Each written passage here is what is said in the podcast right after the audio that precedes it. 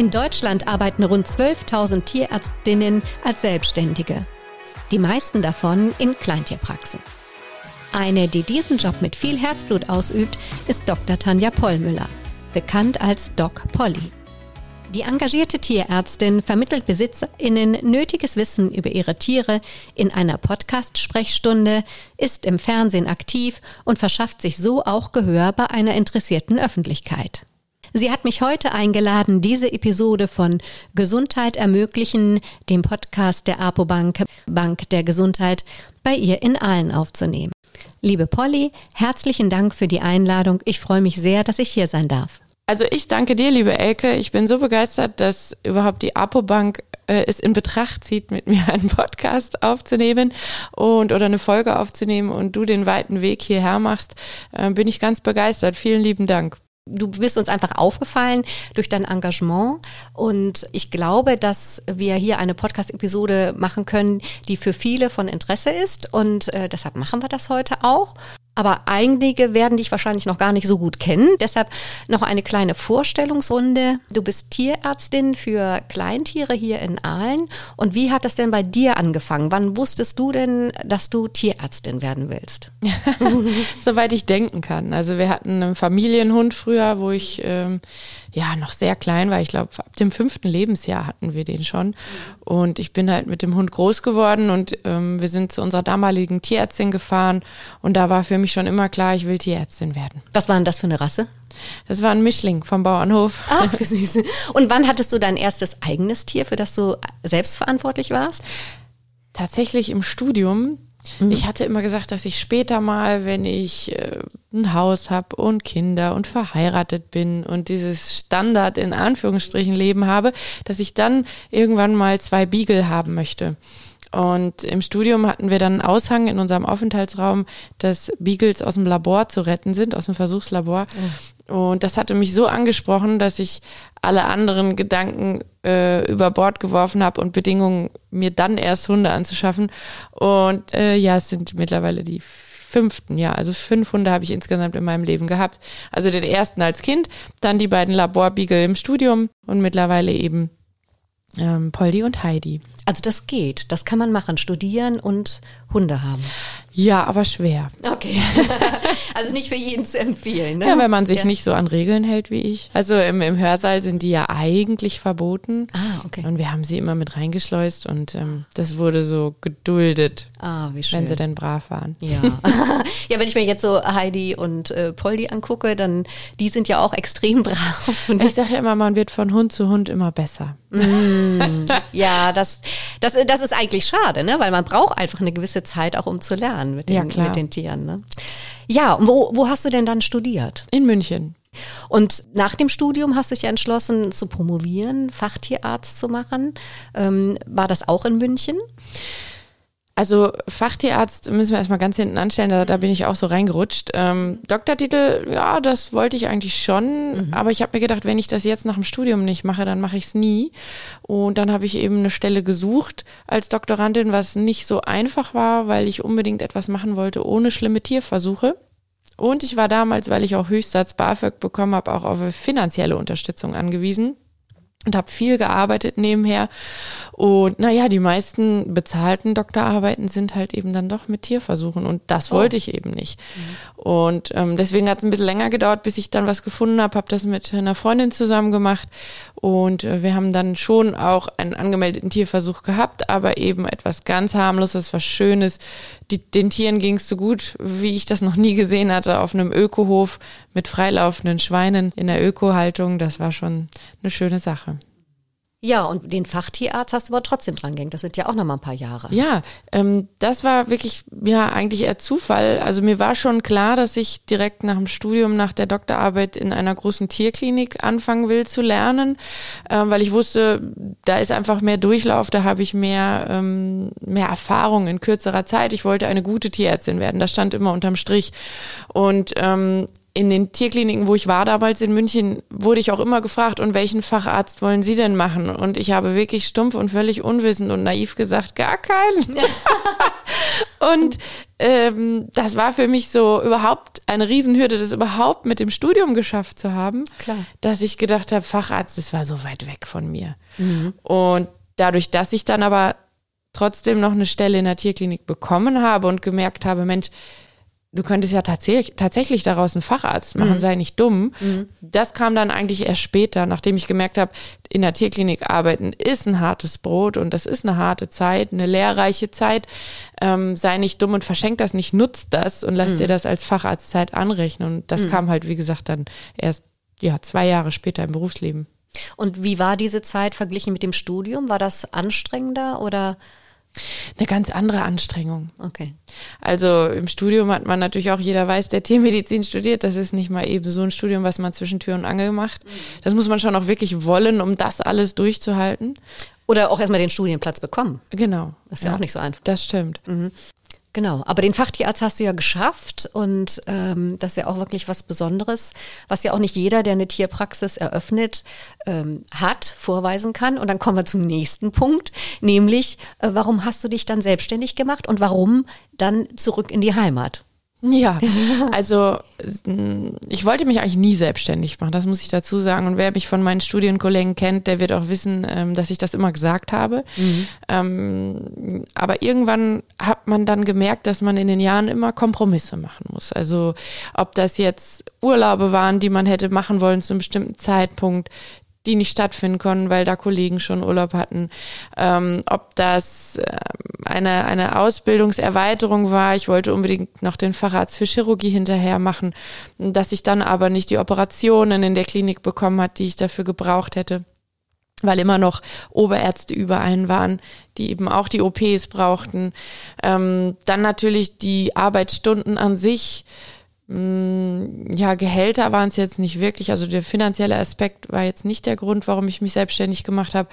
Ähm, ja, und auch fachlich. Also ich musste teilweise auch mit ähm, Kollegen zusammenarbeiten, wo wir uns fachlich nicht so ganz einig waren. Ähm, nur das Menschliche, das hat eigentlich immer ganz gut gepasst. Also da hatte ich nie Probleme, egal wo ich gearbeitet habe. Sie hat jetzt nie gesagt, ich mache mich irgendwie selbstständig, weil das alles nur Idioten waren oder weil es äh, Mobbing oder sowas. Ne? Also das jetzt überhaupt nicht. Mm, ja, und dieser Wunsch, seine Arbeitszeiten selber gestalten zu können, ähm, seine Fortbildungen so zu fokussieren, wie man das gerne hätte, hat dann irgendwann dazu geführt, dass ich gesagt habe, ähm, ich mache das selber. Aber München ist ja auch eine schöne Stadt. Und warum dann nicht in München? Ja. Da gibt es doch bestimmt auch viele Tiere.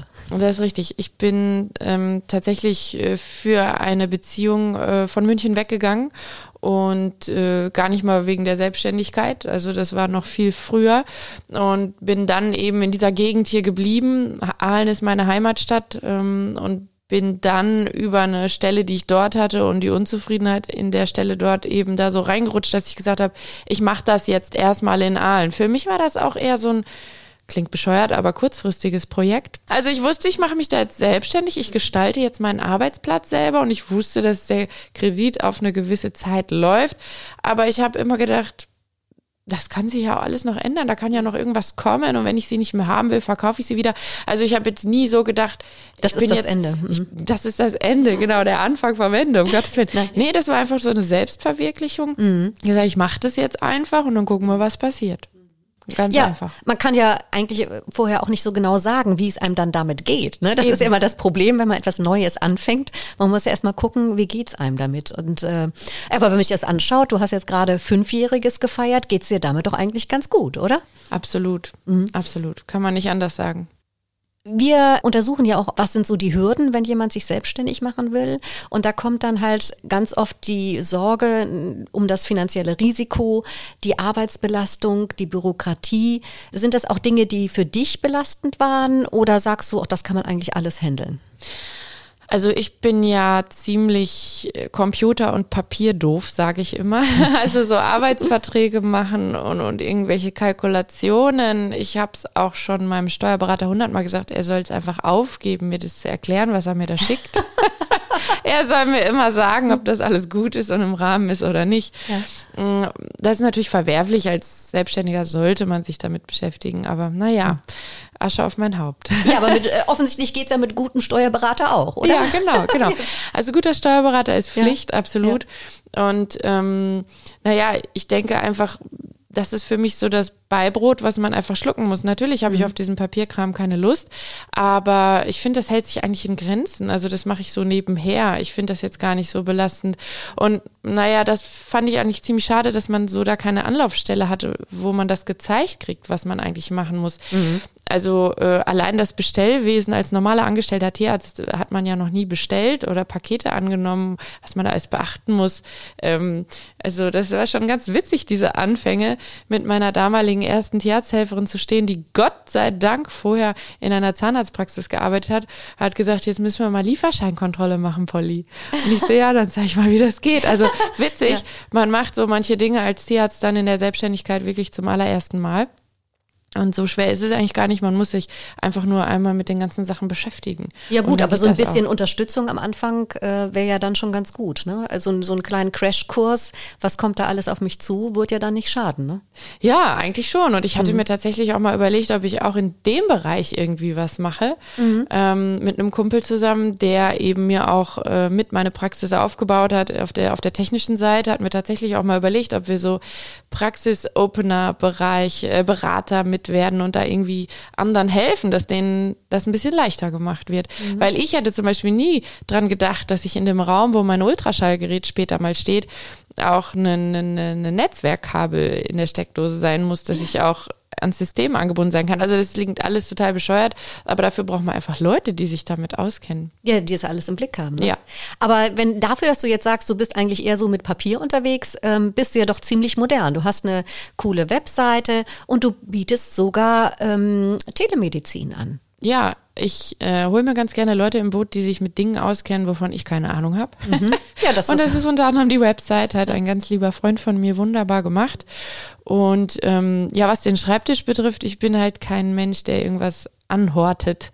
Also äh, Papierkram ist für mich nicht nur inhaltlich der Albtraum, sondern auch von, von, vom Aufbewahrungsmodus her. Also wenn man meinen Schreibtisch in der Praxis sieht, würde man denken, das ist unmöglich, so einen kleinen Schreibtisch als Selbstständiger zu haben. Wenn ich mich da an meine alten Chefs in unserem Sammelbüro, im Großraumbüro erinnere, was sich da so angestapelt hat, also ich werfe immer alles weg, es wird alles eingescannt, alles digitalisiert. Ich mag das überhaupt nicht. Und so kam eben auch die Telemedizin ins Boot ähm, mit einer simplen Zeitung, die wir Tierärzte jeden Monat bekommen. Das Deutsche Tierärzteblatt war eine Anzeige drin von einer Telemedizin-Firma, ein Newstarter, Startup, wie man es so schön nennt. Ähm, und da habe ich einfach mal stumpf angerufen und habe gefragt, wie das geht und wie die das machen. Mhm. Weil die Idee an sich, ähm, mit dem Tierbesitzer übers iPhone oder Smartphone Kontakt aufzunehmen, die Idee hatte ich schon zwei Jahre vorher mit einem Kumpel, aber da war eben wieder diese Hürde, wie macht man das computertechnisch, mhm. wie macht man das auch abrechnungstechnisch und wie weit kommt man damit überhaupt, weil man ja auch nicht so viel machen kann online. Ne? Und dann hatten wir aus, aufgrund dieser Hürden diese Idee verworfen und es gab welche, die haben sich in die Idee besser festgebissen und das waren meine alten Kollegen von Dr. Sam, wo ich früher ja. gearbeitet habe lange und ähm, die haben das eben verwirklicht und da habe ich mich einfach ja mit denen mal zusammengesetzt, habe mir das angehört und dann habe ich gesagt, wenn ihr da mal Bock habt und jemand braucht, ich würde gern mitmachen bei euch. Ja, und so kam es dazu, dass ich zwei, drei Monate später tatsächlich Mitglied von Dr. Sam, dein Online-Tierarzt wurde und ähm, ja, da Super. mitmachen durfte. Mhm. Und welche, wenn du jetzt gerade schon sagst, das ist so ein bisschen beschränkt, man kann ja nicht alles machen mhm. online. Was sind das denn so für typische Sachen, die man ähm, über Telemedizin machen kann mit den Tieren? Also den Hauptfokus sehe ich eigentlich in, in dem Lenken des Tierbesitzers in den Entscheidungen. Also hier geht mhm. es einfach nur darum, was ist ein Notfall und was ist keiner. Ja. Äh, kann ich noch bis Montag warten oder nicht? Ähm, und wenn ja, wo gehe ich dann überhaupt hin und was für Untersuchungen sollten gemacht werden? Und das ist genau der springende Punkt, warum ich dann auch für meine eigene Praxis die Telemedizin ähm, ja entworfen habe man muss sich da ja auch um Datenschutz kümmern, um ja. Website, Online-Anmeldung. Ähm, das ist halt auch nochmal ein, ein Arbeitsfaktor und auch ein finanzieller Faktor, wo man ähm, ja sich erweitern muss. Ähm, aber ich finde das ein schönes Angef Angebot für die Tierbesitzer, um eben genau diese Entscheidungen zu treffen. Weil wie oft bekommen wir Anrufe, ich habe hier so eine kleine Wunde, muss ich damit jetzt kommen oder eben reicht das äh, nach dem Wochenende? Ähm, all diese Fotos, die man auch per E-Mail geschickt kriegt, ähm, diese ganzen Möglichkeiten haben wir damit einfach erweitert, mit unseren Tierbesitzern Kontakt aufzunehmen. Und es muss einfach klar sein, dass die Telemedizin nicht den Besuch beim Tierarzt ersetzt. Mhm. Ja, aber gerade jetzt, wie du sagtest, ähm, Verletzungen, gerade in der Dermatologie ist ja äh, Telemedizin eigentlich auch relativ populär. Da gibt es ja schon einige Startups, die auch per App online anbieten. Mhm. Und ähnlich, denke ich, wird man dann wahrscheinlich bei den Tieren auch machen können. Also ich finde das super, bin ja selber Hundebesitzerin, also würde mich auch freuen, wenn ich sowas nutzen kann. Und mhm. vor allen Dingen, es ist ja so wichtig auch, dass die die eigene Praxis das anbietet, mhm. weil die hat die komplette Krankenakte meines Tieres, mhm. die kennt mein Tier und wenn ähm, man jetzt zum Beispiel im Urlaub ist, finden meine Kunden das mega cool, die sagen, Mensch, ich bin in Kroatien campen, ich sag, du hast mich doch in der Tasche, wenn was ist, ähm, buch bei mir den Termin zur Videosprechstunde und dann komme ich zu dir nach Kroatien. Also du hast deine eigene Tierärztin, mhm. egal wo du unterwegs bist, immer in der Tasche. Und das und, ist ja ganz cool. Das ist super. Und wie machst du das organisatorisch? Hast du jetzt einen bestimmten Zeitraum, den du geblockt hast für Videosprechstunde oder guckst du, was reinkommt? Wie, wie organisierst genau. du das? Nee, das ist ganz normal. Wir haben, arbeiten ja eh nur mit Terminsprechstunde mhm. und da bieten wir das genauso wie real bei uns in der Praxis an, dass mhm. du einfach einen Termin machen kannst, wo ich zu dir ins mhm. Wohnzimmer komme oder mhm. zu dir in den Campingwagen nach Kroatien. ähm, aber auch da haben Notfälle Vorrang. Ja. Also wenn man zu mir in die Praxis kommt und sagt, ich habe jetzt hier eine Schnittverletzung, dann müssen die anderen Patientenbesitzer kurz warten und da hat auch jeder Verständnis für. Und genauso ist das mit der Videosprechstunde auch. Also wenn da einer einen Notfall hat, ähm, da blockt, lockt man sich ja ein bei uns auf der Webseite mhm. und wir sagen immer, wenn wir uns nicht kurzfristig zurückgemeldet haben, auch eben einmal durchrufen, dass man dann in die Live-Schaltung geht. Mhm. Ne? Super. Das heißt, wie lange machst du das jetzt schon mit der Telemedizin? Bei mir in der Praxis schon mhm. auch über ein Jahr. Ah, okay. Also ich habe ein Wochenende pro Monat über ein Jahr lang bei Dr. Sam äh, den, den Notdienst mitgestaltet wow. und bei mir in der Praxis halt durchgehend parallel zum Terminkalender eben die Telemedizin. Könntest du dir das nochmal ohne Telemedizin vorstellen? Ja, weil es halt einfach auch in meiner Praxis noch nicht so gut angenommen wird. Die mhm. kommen halt dann einfach, wenn was ist. Ne? Okay, ja. Also dieses, ähm, das steckt noch so ein bisschen in den Kinderschuhen. Also ja. das habe ich bei Dr. Sam deutschlandweit ganz anders erlebt. Da wird mhm. das richtig gut angenommen. Mhm. No, die Leute gehen ins Internet, Notfall Hund und bums, dann mhm. ploppt das auf, dann schreibt man dahin. Mm, aber die, die eigene Tierarztpraxis, die ist halt so nah, äh, die wird dann doch lieber auf persönlicher Basis genutzt als, als im Telemedizinbereich. Und das finde ich aber auch völlig in Ordnung so. Würdest du denn auch Patientinnen und Kundinnen annehmen, die irgendwie aus Deutschland weit dann bei dir aufschlagen? Oder sagst du es Voraussetzung, dass ich den Patienten schon mal gesehen habe? Nee. Also tatsächlich ist das, seitdem ich als Doc Poly Medientierärztin unterwegs bin, mhm. mehr mit der Telemedizin geworden. Gerade weil die Menschen in Berlin, in München, äh, im Sauerland, wo auch immer entfernt von uns, mhm. ähm, ja, irgendwie so diagnostisch oder therapeutisch mit ihren Tieren zu Hause auf der Stelle trampeln und sagen, ich weiß nicht mehr weiter. Und dann sehen die mich in den Medien und denken, okay, die könnte vielleicht Ahnung haben, frage ich die doch mal. Schadet ja nicht, ne? Ja, und da habe ich tatsächlich schon einige mhm. ähm, Videosprechstunden mit ähm, Tierbesitzern in ganz Deutschland gehabt, die mich durch die Medien kannten, wo ich natürlich nicht sagen kann, nimm das Pillekin und das Dröpsken mhm. und da wird alles wieder gut, mhm. sondern äh, ich sag, Mensch, zeig mir doch mal die Untersuchung, die gemacht wurden, die Röntgenbilder und dann erkläre ich denen, was das Tier alles haben könnte und suche dann mit denen zusammen die Fachärzte in ihrem Bereich, wo sie hin, mhm. hingehen können und sag denen, welche Diagnostik strukturiert gemacht werden soll. Mhm. Und das hat super funktioniert, das ist wunderschön. Toll. Ja. Ja, jetzt hast du es eben schon angesprochen, nämlich die Medienfrau äh, Doc Polly. Du hast seit äh, Mitte 2020, glaube ich, den Podcast eine Tiersprechstunde Doc Polly. Ja. Und äh, vielleicht kannst du uns da ein bisschen erzählen, wie ist es denn dazu gekommen? Doc Pollys Tiersprechstunde, ja, das ist mein eigener Pod Podcast und ähm, es hat tatsächlich Corona uns äh, dahin getragen mit der Praxis, weil äh, bei uns so viele angerufen haben und wollten wissen, ob sie sich mit ihren Hunden und Katzen anstecken können. Weil es gibt ja auch eine Erkrankung bei den Katzen, die heißt FIP, ist auch ein Coronavirus und okay. das hat zur Verwirrung geführt. Oh. Und das Telefon stand nicht mehr still und ein örtlicher Zeitungsartikel bei uns, äh, worüber wir schon aufgeklärt hatten, Tiere, Haustiere und Corona hatte nicht ausgereicht. Also diese Anrufe hörten nicht auf und haben uns wirklich im Praxisablauf gestört. Und dann habe ich gesagt, naja, wenn Zeitung nicht ausreicht, dann rufst du meinem örtlichen Radiosender an. Mhm. Und da wurde ich direkt an den Chef weitergeleitet und ähm, der meinte, ja, da machen wir jetzt um 12 Uhr direkt ein Live-Interview. Und ich so, oh, um Gottes Willen, nee, nee, das, ich, ich kann euch sagen, wie das also läuft mit den Tieren und Corona. Mhm.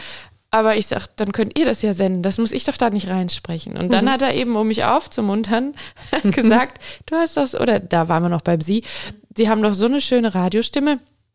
Wenn Sie sich bei uns als Radiomoderatorin beworben hätten, hätte ich Sie vom Fleck weg eingeladen zum Vorstellungsgespräch. Wow. Und da habe ich gesagt, naja, dann machen wir das doch.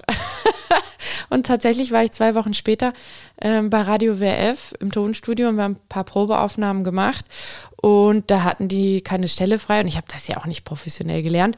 Da hat er gesagt, aber irgendwie will er doch mit mir nichts unversucht lassen, ja. ob ich nicht Lust hätte auf einen Podcast, einen tiermedizinischen mit denen zusammen. Und dann habe ich gesagt, klar, ich habe ja immer Bock auf was Neues, Inspiration, ich lerne gern Menschen kennen.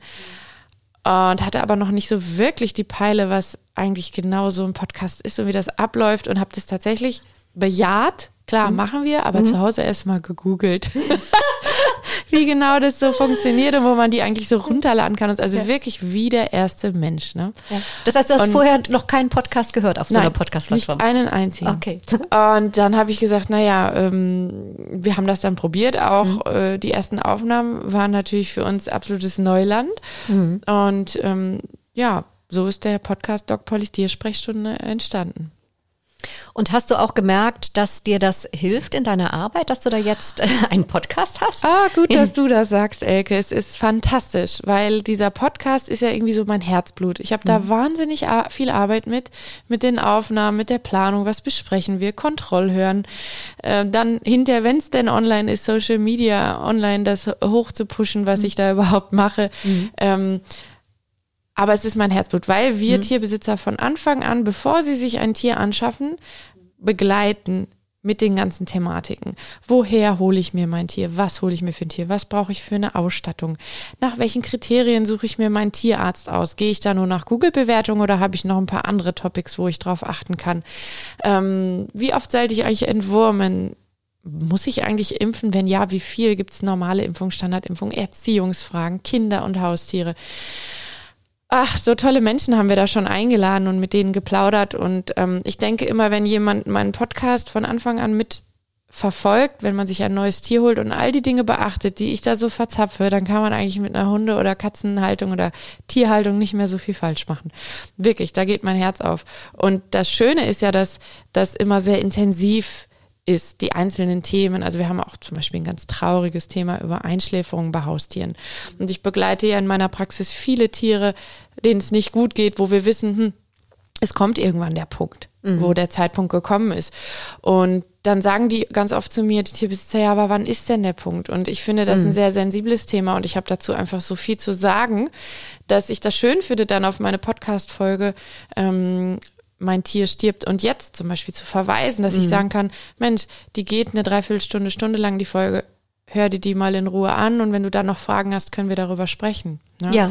Und das ist wirklich richtig cool, weil wir kommen doch immer mal in der Praxis auf, auf Themen. Oder was ich auch wichtig finde, sind so ganz banales Thema Juckreiz. Ne? Mhm. Jemand ruft bei uns an, Mensch, ich bin mit meinem Hund mit Juckreiz schon in Behandlung, das wird alles nicht besser. Ich habe mhm. gehört, ne, Sie haben sich auf Dermatologie spezialisiert. Also ich bin ja keine Fachärztin, aber ich mache gern Dermatologie. Mhm. Ähm, ich möchte jetzt mal zu Ihnen kommen. Dann kann ich sagen, okay, bevor Sie kommen, hören Sie schon mal die Podcast-Folge Juckreiz.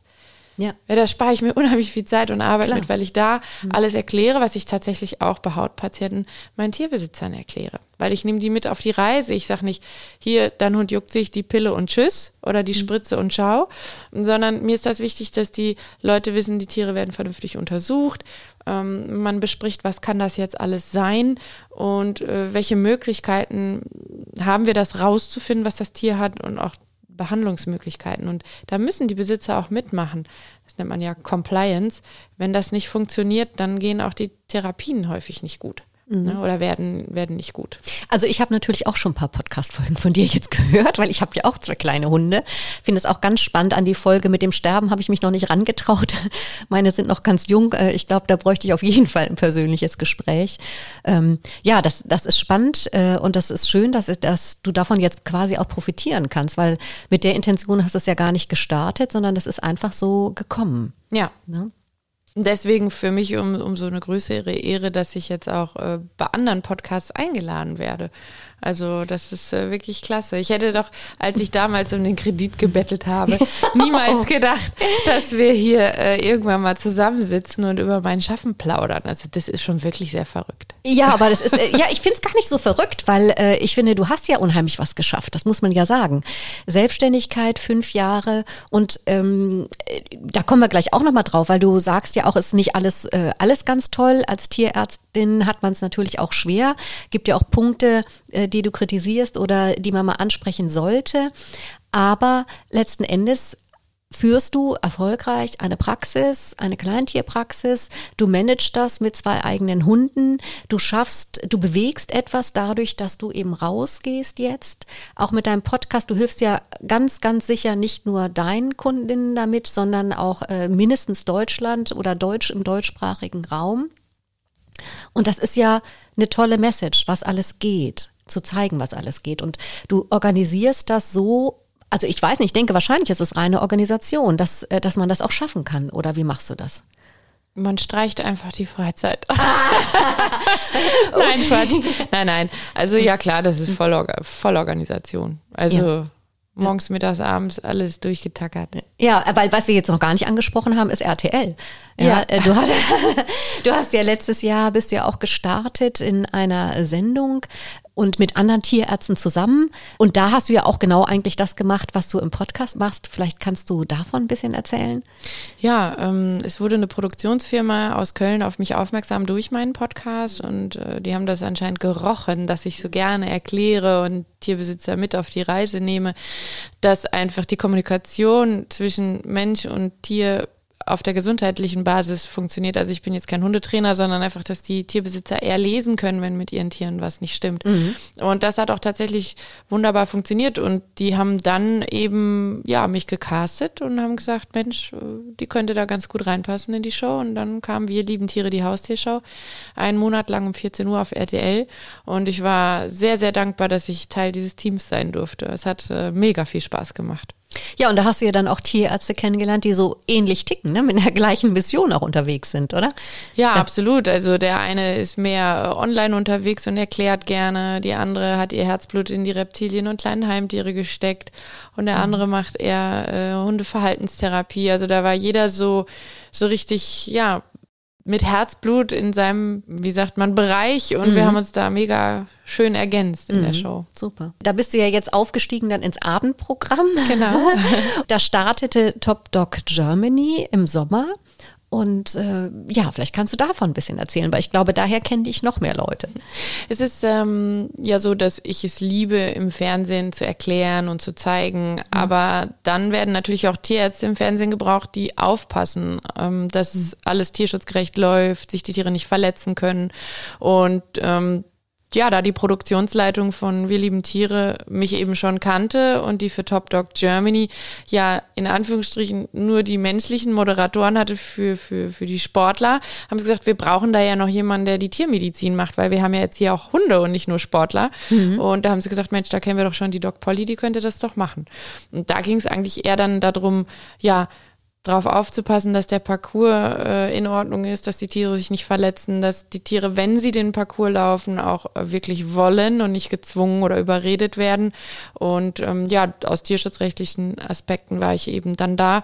Und natürlich auch in einer kleinen Moderationsrolle, wo wir halt eben über kleine Dinge aufgeklärt haben. Zum Beispiel der einäugige Hund, der da mitgelaufen ist, dass die auch unheimlich viel leisten können und ein schönes Leben mit Behinderungen haben können. Mhm. Ja, also so klein war die Moderatorenrolle nicht. Also du bist ja, ja schon auch ziemlich präsent, bist ja auch im Wartebereich äh, mit den Teilnehmerinnen und Teilnehmern. Und ähm, ist denn Hundesport was für jeden Hund oder kann man auch sagen, nee, also mit dem und dem Hund sollte man das nicht machen? Ach, das hängt immer ganz vom Alter und auch von der Erkrankung ab, ob das möglich ist oder nicht. Mhm. Also den Tierarzt fragen am besten. Auf jeden Fall. Bei genau. allem immer den Tierarzt fragen. genau, das ist wichtig. Ja, Gibt es denn neue Pläne schon von Doc Polly? ja. So Erzähl doch mal ein bisschen. Ja, ähm, darüber kann und darf ich eigentlich noch gar nicht so viel erzählen, weil es sind unheimlich viele Ideen in meinem Kopf, wie ähm, ich es für möglich halte, Wissen in ganz Deutschland, Österreich und der Schweiz zu verstreuen über die Medien und das unterhaltsam zu tun. Das mhm. sind Ideen, die in meinem Kopf sind, die mit einigen ähm, Produktionsfirmen oder Magazinen schon im Gespräch sind, aber es ist alles noch nicht dingfest. Okay. Also deswegen kann und darf ich darüber noch nicht sprechen.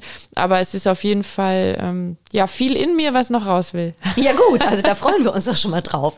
Dann würde ich aber auch gerne noch einmal fragen, wenn es etwas gäbe in deinem Berufsstand, wo du sagst, also das sollte sich noch ändern, das wäre schön, wenn das besser wird. Was wäre das denn? Oh ja, das ist viel. Boah, also an allererster Stelle würde ich mir wünschen, dass in Deutschland eine ähm, Krankenversicherungspflicht für Haustiere besteht, dass wir Tierärzte nicht immer dieses finanzielle Problem haben. Einerseits die Kunden, die ihren Tieren die Medizin ermöglichen wollen, aber nicht können aufgrund der Finanzen. Oder andersrum, die können, aber nicht wollen äh, und den Tierarzt äh, emotional auf sämtlichen Plattformen durch Getratsche im Ort oder Google-Bewertungen runterhauen, nur weil irgendeine Untersuchung mal wieder zu teuer war.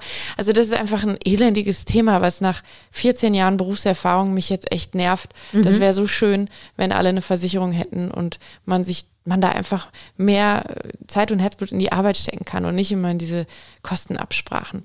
Ja, und dann würde ich mir natürlich wünschen, was völlig utopisch ist, dass ähm, jeder eine bestimmte Prüfung ablegen muss, wie ein Führerschein, dass man sich Tiere anschaffen darf, ähm, gewisse Grundkenntnisse. Ne? Also mhm. wie groß muss der Käfig sein? Ähm, ich darf den Vogel nicht alleine halten. Wie viele Tiere muss ich mindestens halten? Also so ein paar stumpfe Basics-Fragen, die wirklich auch ständig nicht beachtet werden, ähm, sollten getestet werden und auch überprüft werden. Ne? Finde ich super. Ähm, das wäre für mich ein Träumchen. Da ist ja dieser Sachkundenachweis noch ein Witz gegen, der nur für größere Hunde in manchen Bundesländern Pflicht ist. Ja. Ich muss sagen, ich habe den tatsächlich für meine Kleinen online für mich gemacht, weil ich wissen wollte, was man so wissen muss. Und äh, ja, also ich finde das super. Also es würde wahrscheinlich jedem Halter auch helfen, wenn es ja. so eine Pflicht gäbe. Ne? Ja. Also das wären so die, die Hauptwünsche. Und mhm. was noch dann jetzt etwas spezieller wird, sind halt ähm, ja Kastrationspflichten. Ähm, was jetzt durch Corona natürlich noch viel mehr geworden ist, ist der illegale Welpenhandel und auch mhm. eBay Kleinanzeigen, wenn die Tiere verschachert. Äh, was ich hier bei mir im Ort alleine ähm, an, an Trugschluss erlebe, dass die Leute immer meinen, wenn die Kätzchen rollig wird und nach dem Kater schreit, dass man dann von Onkel und Tante irgendwo einen Kater herholen muss, damit die sich da sinnlos vermehren zu Hause. Ähm, und dann wird auch noch für teuer Geld äh, auf Ebay ja, die kleinen süßen Welpen verschachert, ungeimpft, nicht entwurmt. Also das sind Zustände, ähm, da würde ich mir wünschen vom Staat eine gezieltere Kastrationspflicht, die es ja in manchen Städten auch schon gibt, aber es wird halt überhaupt nicht überprüft. Es mhm. wird gar nichts überprüft. Also für ja. Freigängerkatzen meinst du? Ja. Mhm. mhm. Okay. Ja, also viel Aufklärung Not, ne? Das, ja. So klingt es. Und ähm, jetzt habe ich meine Podcast-Frage bis zum Schluss aufgehoben, aber ich glaube, die hast du jetzt schon fast beantwortet. Denn die Podcast-Frage ist, ähm, was aus deiner Sicht am dringendsten nötig ist, um Gesundheit für deine tierischen Patientinnen zu ermöglichen? Ja, die Aufklärung steht an erster Stelle. Und das ist wahrscheinlich auch so der Grund, warum ich in den Medien gelandet bin, weil ich immer das Gefühl habe, dass ich in meiner Praxis mir jeden Tag den Mund fusselig rede und so oft das Gleiche erzähle. Und ich denke, das, was ich hier sage, müsste eigentlich müssten viel mehr Menschen hören, damit es mhm. den Tieren besser geht. Also die Aufklärung steht an erster Stelle, aber es geht halt nur, wenn die Leute auch wollen. Und da kommt jetzt eben der Schnittpunkt, Schnittpunkt von der Unterhaltung. Also ähm, zum Beispiel der Podcast von mir ist sehr sachlich, da ist viel Fakten. Das, das hören natürlich nicht so viele wie Top Dog Germany gucken. Ne? Und mhm. das ist halt mehr Unterhaltung und da muss man irgendwie den, den gesunden Mittelweg finden, das Fachliche und die Unterhaltung zusammenzumischen, weil sonst erreichen wir die Leute nicht. Ja, also Punkt eins, wie gesagt, die Aufklärung und mhm. Punkt zwei, äh, ganz klar eben der finanzielle Aspekt. Mhm.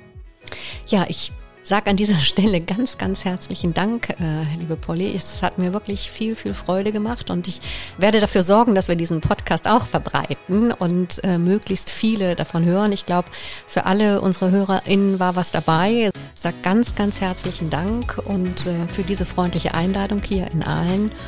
Und toi, toi, toi für die nächsten Projekte und ich bin wahnsinnig gespannt. Oh Gott, ich auch. Ich danke dir für deine lieben Worte und ich danke auch nochmal für die Einladung. Das ist ja nur ein weiterer Schritt, dass wieder mehr Leute hören, dass es Möglichkeiten gibt, auch ähm, sich mehr über die Tiere zu erkundigen, ob das ein Podcast ist oder eine Fernsehsendung.